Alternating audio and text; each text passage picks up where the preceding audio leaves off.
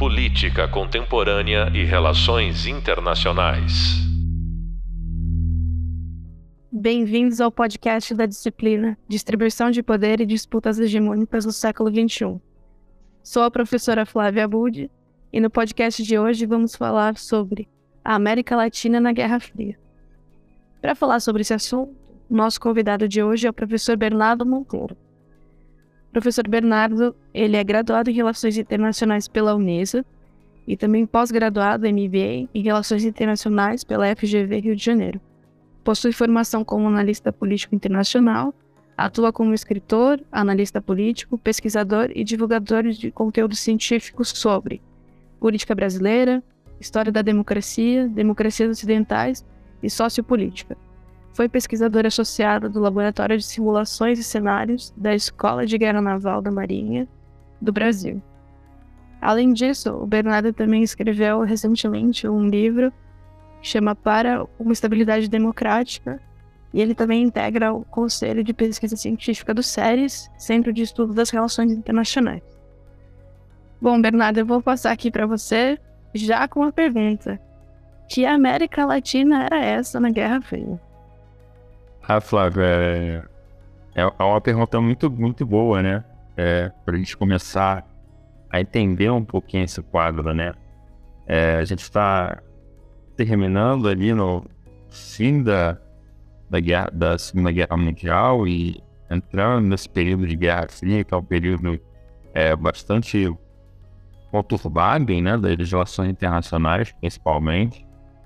E a gente tem a América Latina sendo vista, é, num primeiro momento, como algo que não tinha tanta importância assim do que se montava no tabuleiro da geopolítica global, né? Entre a disputa entre duas potências, Estados Unidos e União Soviética. E a América Latina, no primeiro momento, ela não tem uma importância tão grande, a não ser ali a região do México e regiões mais próximas do próprio Estados Unidos, por uma questão até de defesa e segurança. Mas o restante aqui, principalmente a América do Sul, tem uma uma relevância tão grande para o próprio Estados Unidos ou até mesmo para a União Soviética, isso vai mudar com o tempo. Mas é uma América Latina que está é, que, que não, não participou da Segunda Guerra, a exceção é, as tropas brasileiras que participaram efetivamente é, da Segunda Guerra Mundial, mas não é uma, uma América Latina que está é, imersa na, na, disputa de poder da Guerra Fria. Então, ela está um pouco distante da, discussão que tem no mundo, né? Principalmente sobre dois tipos de modelo político-econômico. Então, a América Latina que está distante disso. Nesse primeiro momento, uh, ainda não, os Estados Unidos ainda não veem, principalmente, a América Latina como uma uma preocupação, uma área de influência ou algo do tipo, é, assim como a União Soviética. É claro que a gente vai ter posteriormente outras questões, mas nesse primeiro momento, é, eu acho que a América Latina ela, ela, ela vem se recuperando de alguns momentos críticos que alguns países tiveram, o Brasil principalmente, a Argentina, o Chile, alguns países da América Central, de crises políticas, crises econômicas muito profundas, é, ainda por conta né, do, do problema do, da crise financeira de 29 nos Estados Unidos, então isso afetou muito a região. Então, é uma região que está muito preocupada em se reerguer internamente e por fora dessas da, da grande discussão global, né, de, entre Estados Unidos e União Soviética. Acho que esse primeiro quadro é um, é um quadro interessante para a gente entender que a América Latina é nesse esse início de Guerra Fria, né? Ali do finalzinho da década de 40 início da década de 50. Acho que é, já é fundamental. Perfeito, eu acho muito interessante esses pontos que você levantou. E é interessante a gente pensar como a América Latina se entendia, né? Como a América Latina se, se colocou nessa ordem bipolar. É, eu acho que a América Latina ela se coloca primeiro dessa forma, né, de uma maneira um pouco distante das discussões e que isso vai mudar ao longo do tempo.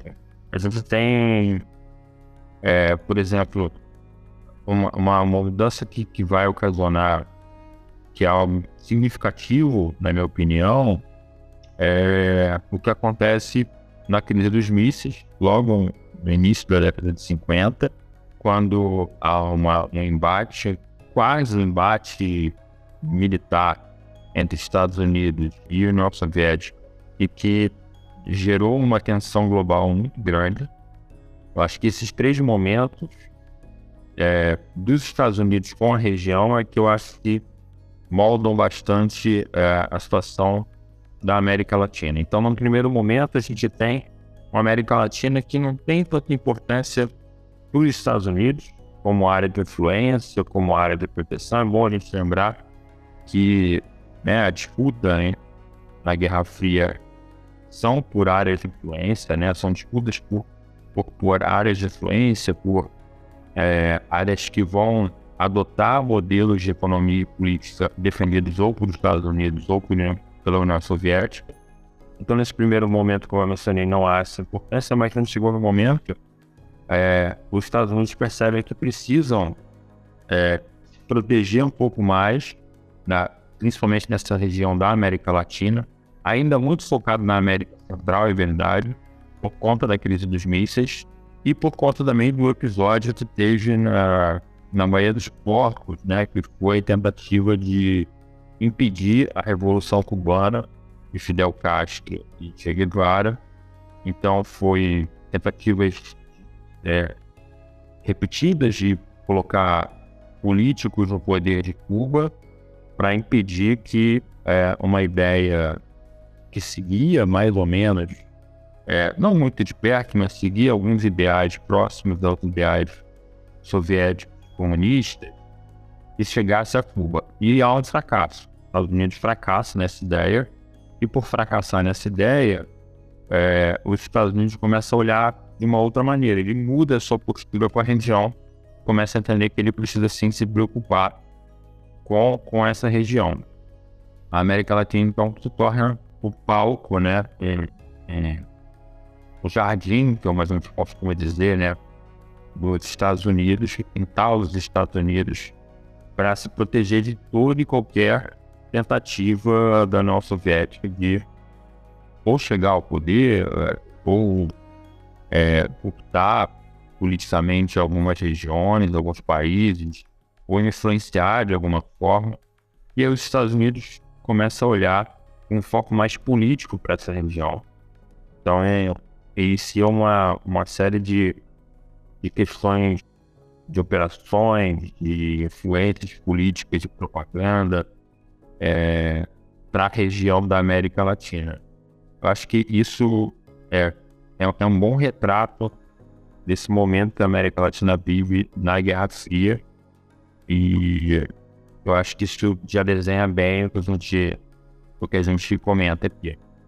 É muito interessante isso que você colocou, Bernardo, e principalmente como os Estados Unidos vão mudar a postura, né, com relação à região, perceber a região como algo que deve ser observado, que deve ser de alguma forma tocado pelos Estados Unidos, uma forma política, das, das formas mais totas possíveis, como a gente pode ver depois com as operações que vão acontecer na região.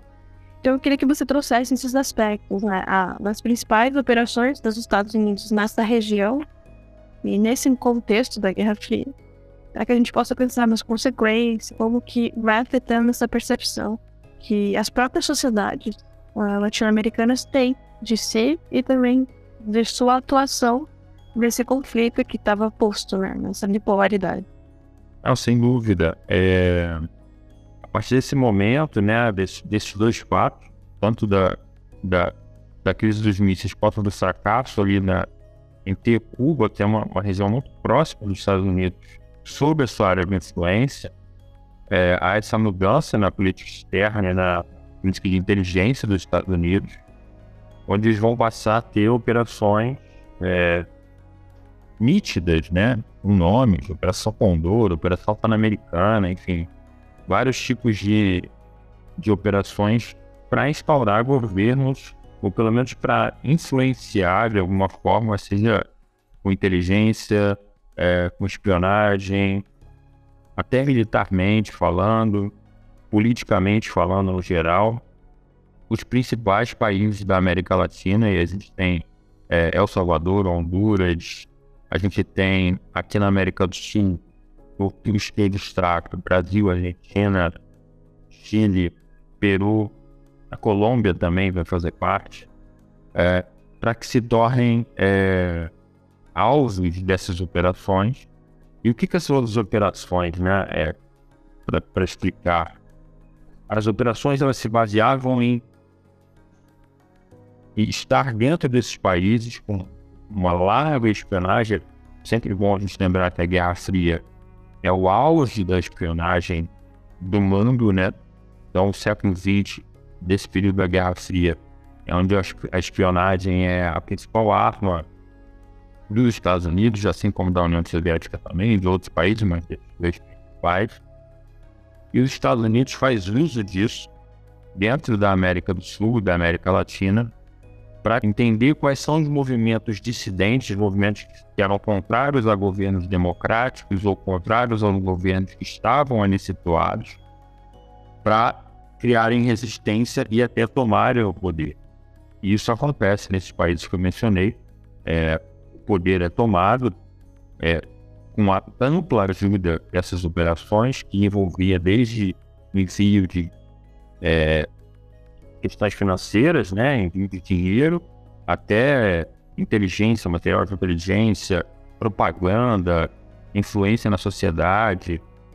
Então foi uma ampla operação em vários países, com o objetivo principal de se evitar uma chegada de um comunismo, de uma ideia comunista da União Soviética, que é bom lembrar, o caso de Cuba foi um caso isolado, né, de uma revolução muito mais interna, muito mais por questões internas de Cuba do que por uma influência direta da União Soviética. Então, é, há uma preocupação muito grande. Eu destacaria também nessas, nessas operações é, o que a gente viu sobre a demonização do que era o comunismo. Então, através de propaganda de dentro da sociedade, dentro de todo esse escopo que eu mencionei, o comunismo se tornou o grande inimigo da população, o grande inimigo dessas sociedades, desses países, desse Estado. Virou uma bandeira para esses grupos que estavam descontentes com os governos da época e que foram patrocinados pelos Estados Unidos, né, para serem contrários ou mais contrários é, aos governos da época. E, por outro lado, se vende uma ideia que a gente chama do American Way of Life, ou do jeito americano de viver, do capitalismo, que você prospera, que você ascende, que a população melhora. E aí, trazendo a baila que a gente mencionou no começo, esses países estão é, tentando se reerguer econômica e politicamente. É, é, bom a gente lembrar que é uma, uma época onde os direitos civis políticos e sociais não estão estabelecidos nesses países. Então eles estão se recuperando, a sociedade está buscando esses direitos. E aí os Estados Unidos vendem esse pacote completo de que o capitalismo, do jeito americano, é o que vai garantir direitos, é o que vai levar para esses países esses direitos. Então eu destacaria esses países. E um outro ponto que, é, que eu acho muito importante a gente destacar é o canal do Panamá. O canal do Panamá é a principal rota de acesso entre o Oceano Atlântico e o Oceano Pacífico. Ele fica entre fica no Panamá, né, entre fazendo a conexão entre América Central e América do Sul. E para o comércio internacional ele é fundamental. E nessa época há uma disputa de controle do, do canal do Panamá e que os Estados Unidos conseguem ter ali sua soberania sobre essa região, que vai facilitar e vai dar muito poder aos Estados Unidos. Então, acho que essas regiões se destacam sob a influência dos Estados Unidos. E, Bernardo, você falou tá, um pouco antes na sua exposição aqui sobre essa atuação dos Estados Unidos, nessa atuação norte-americana, ter três momentos. Eu acho legal a gente destacar aqui esses três momentos de novo. Então, essa perspectiva de uma entrada, a perspectiva de uma certa estabilização dessa sociedade em que ele atua, e das diversas formas que a gente já colocou aqui, a questão das operações, da espionagem e tudo mais. Essa relação estabelecida com as, os estratos diferentes na sociedade em que ele atua, e a retirada da região. Eu queria que você falasse um pouquinho mais sobre isso também. É, sem dúvida. O plano norte-americano da região, é claro que naquele momento não se sabia quando que essa Guerra Fria ou até quando esse momento ia durar. A gente está falando aí da década de, de final da década de 50, início da década de 60.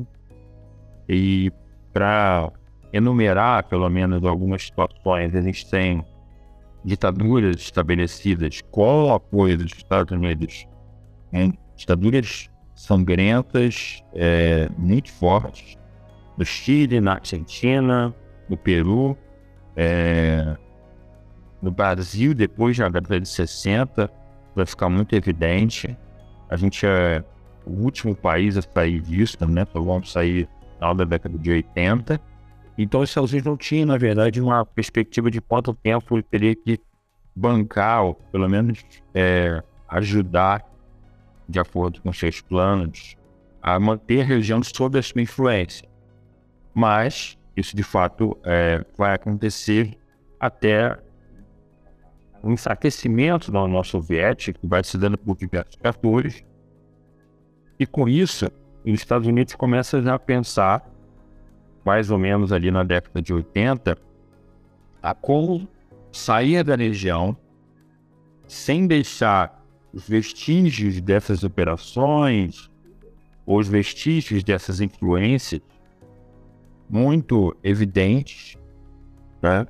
É, tanto para a sociedade quanto para a política, mas principalmente para a comunidade internacional para que ele não, não, não houvesse uma pressão da comunidade internacional contrária aos Estados Unidos.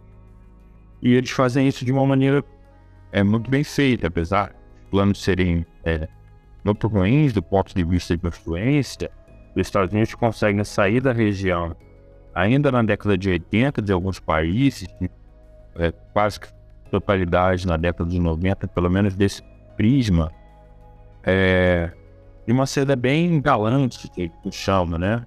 É, ele já tem ali consolidado praticamente em todos esses países que esse American Way of Life, esse jeito americano de viver, esse capitalismo é a melhor solução.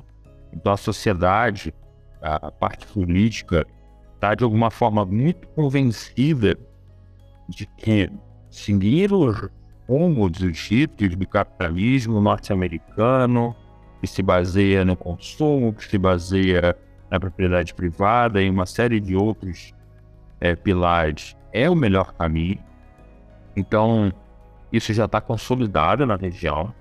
Os Estados Unidos conseguem é, deixar com que os países, cada um ao seu momento e de uma maneira diferente, retomem as, democracias, as suas democracias então ele não vai influenciar também acelerar esse processo. De alguma maneira é interessante observar, porque ele acelera o processo de é, mudança de regime para um regime onde os Estados Unidos têm capacidade de controlar a distância através de influência e agora a democracia ele não faz. Então ele deixa com que os países é, retomem esses processos e que vão acontecer, essa retomada desses processos vão acontecer principalmente é, ali no final da década de 70, a gente já vê vários países, está com a Argentina, com a, as manifestações das mães da, da praça frente à Casa Rosada, os filhos desaparecidos, os filhos que sofreram na ditadura, que é uma manifestação que acontece até os dias de hoje, que se tornou não mais as mães, mas se tornaram as avós de, né, dos, das pessoas desaparecidas da ditadura, uh, com movimentos sociais. Então, essas mães e outros grandes movimentos sociais no Brasil, no Chile, no Peru, que começa muito voltado por conta dos absurdos e das, da força da, dos desaparecimentos, das torturas, de uma ditadura sangrenta desses países e que vai se espalhar para outras áreas da sociedade. Como eu mencionei, é bom a gente lembrar que todos esses países estão retomando, ou pelo menos conquistando direitos civis, direitos sociais, direitos políticos. É, alguns ainda não conseguem, como é o caso do Brasil, a gente está falando é, que direitos políticos só vão ser restabelecidos ou pelo menos aprimorados no final da ditadura, lá na década de 80, lá para 88, quando a gente tem a Constituição Cidadã. Então, os movimentos sociais são muito importantes porque ao, longo de quase 20 anos, ou mais até em alguns países, eles fazem uma pressão é, muito forte sobre é, esse sistema que estava imposto com a ajuda dos Estados Unidos, de ditaduras, de políticos fantoches ou de grupos políticos que eram só fantoches para obedeciam ordens diretas dos Estados Unidos para controle da sociedade, para controle da mídia. Então a gente vai ver grupos de mídia também surgindo nesse momento com o objetivo de vender esse jeito americano. É tudo com um único objetivo, né? É tentar blindar esses países de qualquer influência da União Soviética. O objetivo da Fria, em geral, é uma disputa entre Estados Unidos e União Soviética na América Latina, para que a América Latina se torne é, um quintal de proteção dos Estados Unidos contra ideias soviéticas. É, é o lugar mais próximo que tem geograficamente dos Estados Unidos, então é evidente uma preocupação norte-americana, mas, é, como eu mencionei, né, há uma mudança. Se no início da Guerra Fria não tinha essa preocupação, essa preocupação se torna intensa, é, inclusive com gigantescas influências nesses países. E são os movimentos sociais que ajudam a modificar um pouco a ideia do que se tem de errado, né? De tudo que estava errado e ajudam a, os países a, aos grupos políticos que percebiam isso, que eram contrários ou que foram tirados do poder, a se mobilizarem e tentarem pressionar cada vez mais a sua política interna, né, a sua política doméstica, para uma mudança. E aí a gente já está no momento em que os Estados Unidos percebe que a União Soviética já está caminhando, já está definhando, já está perdendo muita força, muito poder. Então a preocupação dos Estados Unidos agora já não é tão grande em financiar essa manutenção desses países, desse, dessa ideia de, de autoridade desses países da América Latina e deixa com que as coisas aconteçam é, ao seu momento, justamente porque já tinha essas ideias muito bem consolidadas. E sabia que isso poderia gerar frutos é, para uma nova década que ia se iniciar, que é a década de novembro, né, que eu acho importante a gente falar. É uma década que a gente percebe os Estados Unidos já muito bem preparado para entrar nessa nova década e ele sai de uma maneira quase que sem muita gente perceber. E, e essas operações vêm a algum tempo depois, começam como especulações e depois se, se tornam é, comprovadas. Né? Então, muita gente no início achava que, que essa ideia que os Estados Unidos influenciou não eram realidades, e depois vai se comprovar com documentos, com é, estudo da história, estudo da, dos arquivos, isso vai se comprovar depois da tamanho da influência dos Estados Unidos aqui na América Latina. Sim, com certeza. E enquanto você falava sobre é, os movimentos sociais, a importância dos movimentos sociais nesse contexto de uma tentativa de volta democrática, é, você mencionou as mães lá na Argentina, as mães da Praça de Maio.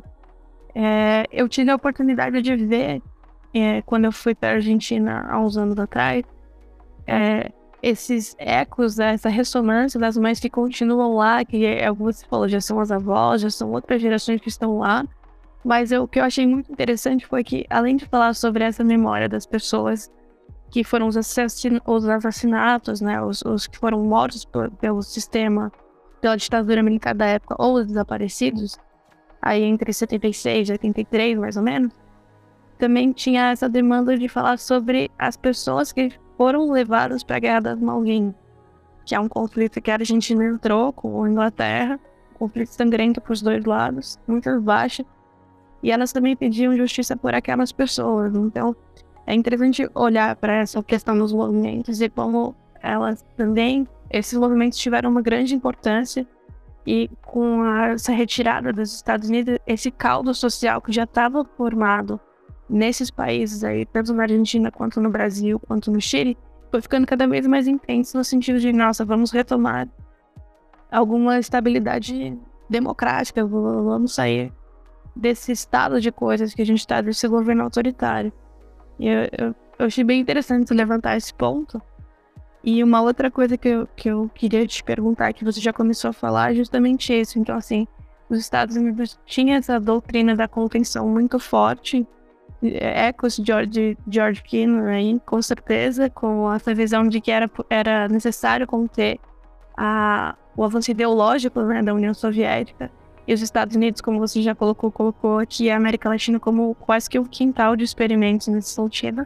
E conforme a, a Guerra Fria vai avançando os Estados Unidos realmente percebem que a União Soviética já não tem mais as condições de, de continuar em, né, nessa corrida armamentista, nessa corrida econômica que eles estavam, que é, as contradições na União Soviética já eram tão grandes, ela já estava caminhando para um outro momento na, no conflito, essa saída né, dos Estados Unidos da região.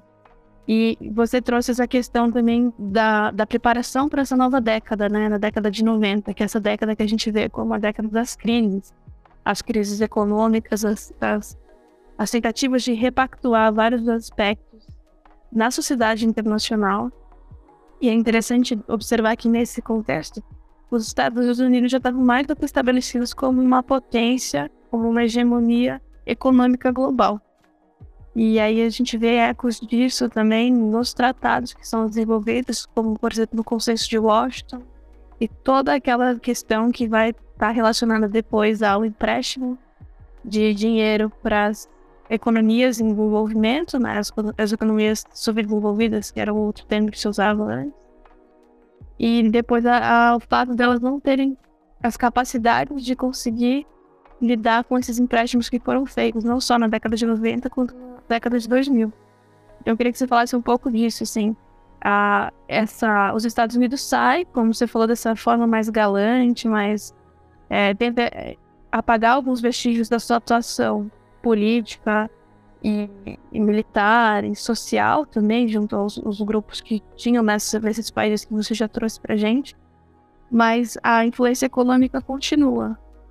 E aí eu queria que você falasse um pouco sobre isso, então, essa preparação para essa nova década, né? Como que a América Latina se encontra nesse contexto na década de 90, como a gente tem aí a marcação do fim da Guerra Fria, e como os Estados Unidos continuam influenciando pelo menos as políticas econômicas desses países, com aquela ideia de estabilidade e tudo mais. É isso aí, você mencionou, Flávio. É, os Estados Unidos. É, os planos nos Estados Unidos nunca são é, nunca são simples, né? Nunca são sem um ponto futuro ou sem uma ideia de alguns anos à frente, né? E é o que acontece. É, depois que há essa percepção da, da fraqueza da União Soviética, os Estados Unidos já começam a implementar o que você mencionou muito bem, que é o consenso de Washington, que é uma série, além de outras coisas, mas é uma série de medidas de é, cartilhas financeiras que vão se basear lá no Fundo Monetário Internacional, no Banco Mundial, de empréstimo para reestruturação de uma região. Bom, aí você deve estar se perguntando, né? Que região, né? A gente está falando da América Latina, mas uma região que foi é, praticamente não, não, foi destruída, mas foi é, totalmente desfacelada politicamente, socialmente, e claro, isso vai gerar um impacto direto na economia. Né? A gente viu, para citar o caso do Brasil, nós tivemos aí 20 e poucos anos de ditadura e a nossa economia depois percebeu que a tamanha dívida que foi se acumulando durante esses 20 anos, casos de corrupções que foram cobertos, uma série de problemas, isso aconteceu não só no Brasil, na Argentina, no Chile, em todos esses países que a gente mencionou, é, é entregue uma democracia, mas é entregue uma democracia com muitos problemas econômicos, muitos, números. São países extremamente endividados, países com dívidas diretas com, seja com Fundo Monetário Internacional, seja com empréstimos internacionais com outros países, principalmente nos Estados Unidos.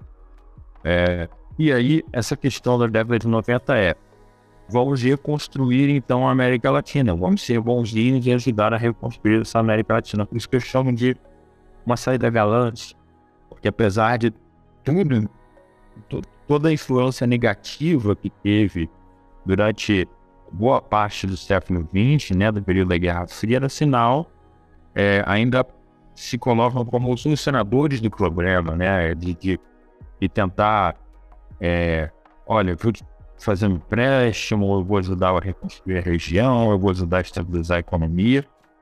Tudo, na verdade, só funda cada vez mais os países da América Latina. Porque na década de 90, a partir da década de 90, e no processo de Washington, é bom nos lembrar, a, as cartilhas do FMI, principalmente, elas estabeleciam que para um país pegar determinada quantidade de, de dinheiro é, fator financeiro, né, recurso financeiro, ela para o seu país para ter quitar dívida ou fazer investimentos ou seja para o que fosse, ele precisava seguir uma série de regulamentações que iam diretamente impactar seus orçamentos em avanços sociais, avanços é, para populações mais pobres, avanços para em educação, em saúde, infraestrutura. Então é, é, era uma cartilha muito é, maquiavélica, né? usando o termo é, bem da época que, que era de chamada. Então a década de 90 é marcada por isso, por essas cartilhas da FMI que vão transformar os Estados Unidos é, quase como se a gente falasse, Flávio, numa espécie de plano Marshall, né? Foi o plano da reconstrução da Segunda Guerra Mundial que os Estados Unidos fez com a Europa, é quase como o plano Marshall, é, sem chamar de plano, sem chamar de nada, mas para a América Latina, né? Olha, a gente tem aqui uma solução, tem alguns juros, tem algumas condições que vocês têm que aceitar, mas é bom, é uma quantidade de dinheiro que vai ajudar vocês. Então, os Estados Unidos ainda conseguem sair com essa, essa benesse aí esse, esse período da década de 90. E já se preparando porque eles já sabiam que é, os custos de, se manter à frente na Guerra Fria foram altos, então eles precisavam é, reorganizar também internamente as suas, questões econômicas. É bom lembrar que a década de 90 é marcada por uma década de crise. Temos várias crises acontecendo no mundo, tem a crise dos tigres asiáticos, 7, temos que influenciar todo mundo, inclusive a América, a América Latina principalmente, é muito influenciada pelas crises de década de 90. É, os países é, não têm ainda um canal de, de, de debate próprio, um fórum de debate próprio estabelecido, então são países que é, não têm ainda, não, não se falam politica, politicamente falando, né? As relações internacionais, as externa não está bem estabelecida entre esses países, Brasil, Chile, Peru, Colômbia, Bolívia, enfim, América do Sul, América Latina menos ainda, está totalmente é, sob domínio do, dos Estados Unidos. Então os Estados Unidos deixam essa, essa América, essa década de 90 bem, bem preparada para que ele continue ainda por algum tempo sobre o domínio econômico, com o domínio econômico sobre, sobre essa região, justamente pelas fragilidades que, que essas regiões é, ficaram. Bom, como vocês podem perceber, é muito interessante a gente trazer alguém que se debruça sobre esse tema, que estuda a América Latina, que se interessa por entender os conflitos sociais, políticos e econômicos que a nossa região passa. Porque, sim, Brasil é parte da América Latina, gente. Isso é uma questão. Somos latino-americanos, isso é importante de frisar. E eu adorei o que você colocou, Bernardo, sobre o plano Marshall sem chamar de plano Marshall. Acho que isso faz total sentido para explicar essa atuação norte-americana aqui na nossa região. Mas eu tenho que finalizar aqui, então eu agradeço muito a sua participação. E hoje vocês acabaram de ouvir o podcast América Latina na Guerra Fria, comigo, Flávia Budi, e com o meu convidado Bernardo Monteiro. Aqui nós exploramos as dinâmicas políticas, sociais e econômicas de alguns países latino-americanos ao longo do período pós-Segunda Guerra e fomos até a década de 90, essa década de várias crises, várias instabilidades econômicas e sociais. Discutimos a atuação dos Estados Unidos junto aos países da região, bem como a forma com que os países se entendiam em meio às disputas de superpotências no contexto da Guerra Fria. No e-book e no vídeo Pós-Segunda Guerra Mundial e Sistema Bipolar da Guerra Fria, é possível encontrar detalhamentos sobre essa dinâmica de poder no sistema bipolar que emergiu no pós-Segunda Guerra Mundial. Eu agradeço muito, até a próxima e bons estudos. Política Contemporânea e Relações Internacionais.